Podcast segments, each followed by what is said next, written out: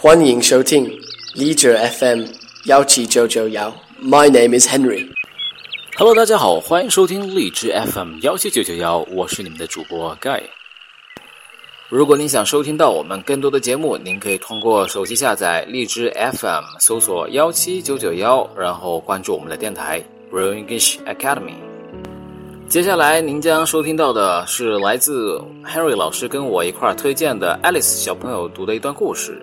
这段故事的名字叫《Wishing Star》。故事结束之后呢，您将会听到 Henry 老师对 Alice 小朋友的故事点评。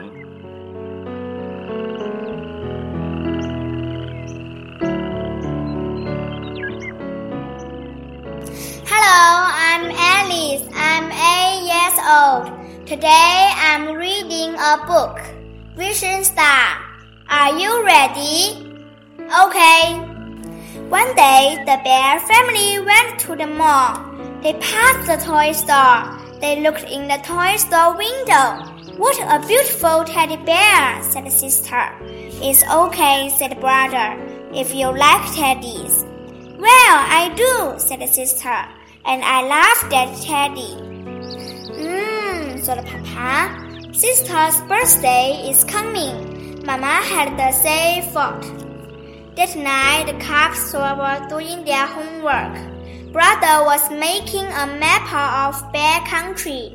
Sister was doing numbers homework. She was not doing well with numbers. She got a C on her last report card. Papa was helping her. She wanted to get a B or even an A. Soon it was bedtime.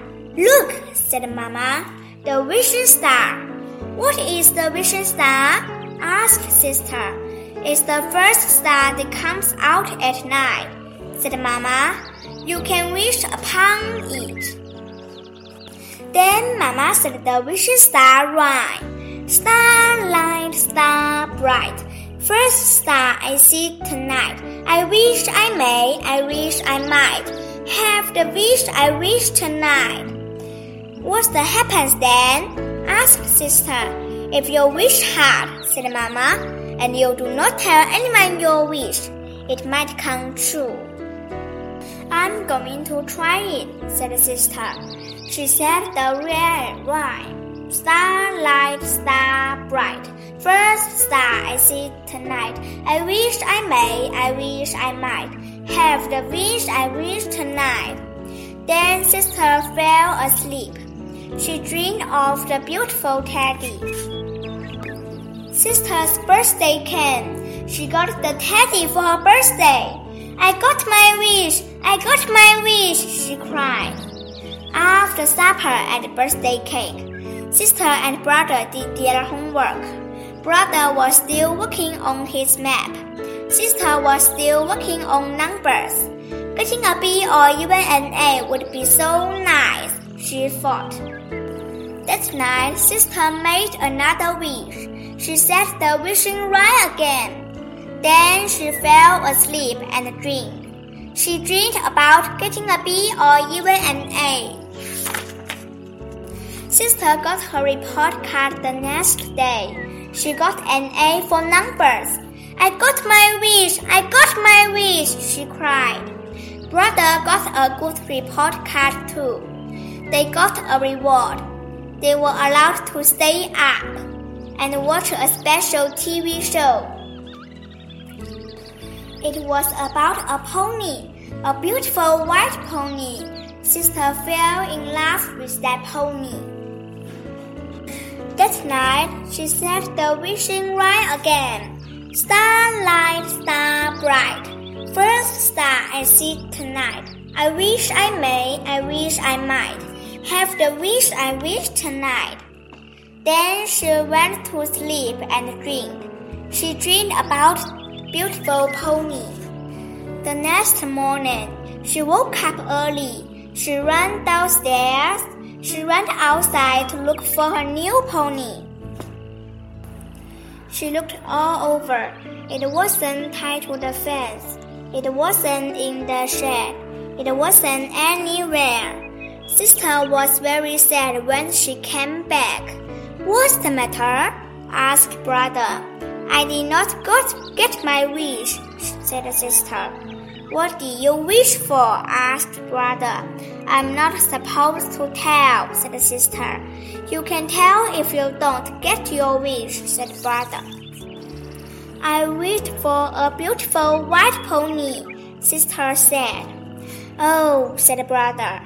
You know, sis, you have to be careful with the wishing star. If you are greedy or ask for too much, the wishing star may not hear you.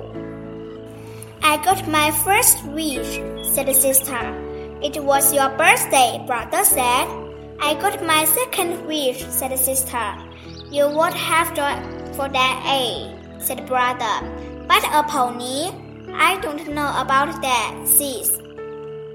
Sister thought about that. Then she smiled and said, Well, anyway, two out of the three isn't bad. The end. Goodbye.